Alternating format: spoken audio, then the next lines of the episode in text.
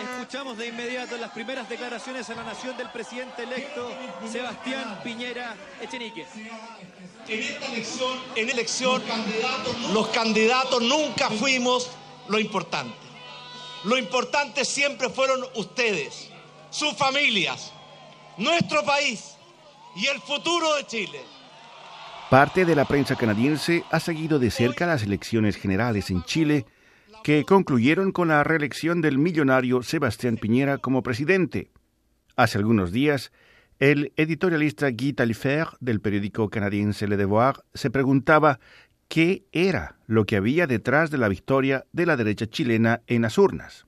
Los chilenos eligieron como presidente al multimillonario empresario Sebastián Piñera, quien ya había gobernado el país entre 2010 y 2014.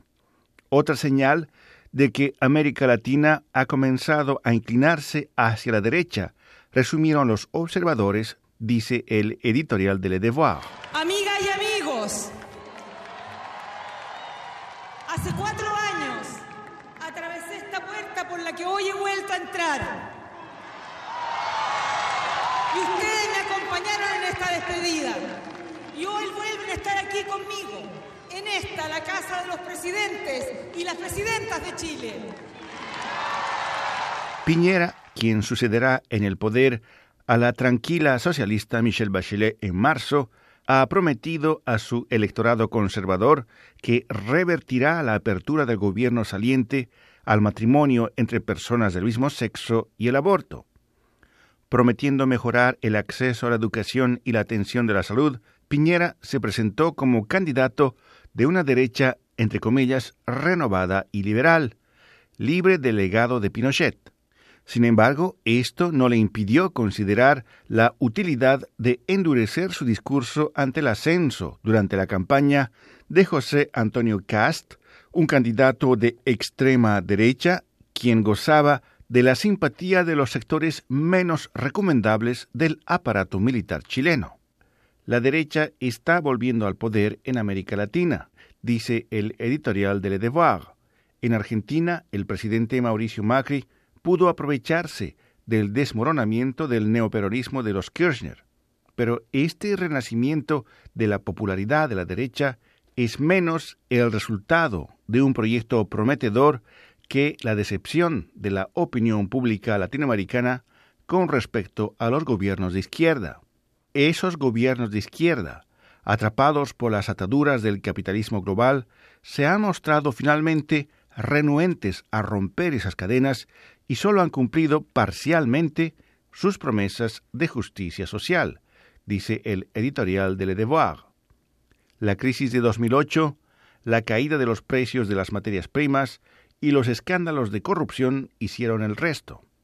Actualmente, la izquierda latinoamericana está siendo socavada por dos dinámicas nacionales particularmente difíciles, la que prevalece en Venezuela con la deriva autoritaria del presidente Nicolás Maduro y la que practican las élites brasileñas que no han encontrado nada más democrático para tomar el poder que orquestar un golpe de Estado con otro nombre contra Dilma Rousseff, dice Le Devoir. Meus queridos brasileiros e muito especialmente minhas queridas brasileiras, é preciso sempre compartilharmos nossa visão dos fatos. Os noticiários são úteis, mas nem sempre são suficientes. Muitas vezes até nos confundem mais do que nos esclarecem. En Chile es apresurado decir que el país vive un giro a la derecha. Con el 54% de los votos a favor de la derecha chilena, frente al 45.3 obtenido por el candidato de izquierda Alejandro Guillier, Piñera ha logrado una victoria indiscutible, pero que no es abrumadora.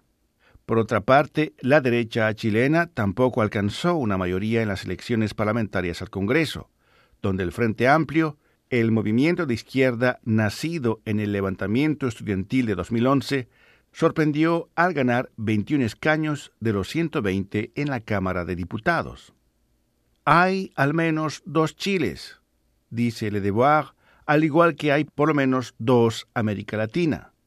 No se trata tanto de un retorno de la derecha, se trata más bien de una ciudadanía dividida por el medio esperando que los gobiernos que salen de las urnas tengan la decencia suficiente como para hacer un pequeño esfuerzo por satisfacer las necesidades de la población, dice finalmente el editorial del periódico canadiense en francés Le Devoir. Rufo Valencia, Radio Canadá Internacional. Quiero decirles a todos ustedes, por obligación ética, tenemos que ganar. No podemos dejar que gobiernen el país aquellos que no tienen límites cuando le hablan con falsedad a su pueblo. Todo con letra chica, todo con promesas a media. Nosotros podemos tener un ideario, lo planteamos con orgullo y somos consistentes con lo que soñamos.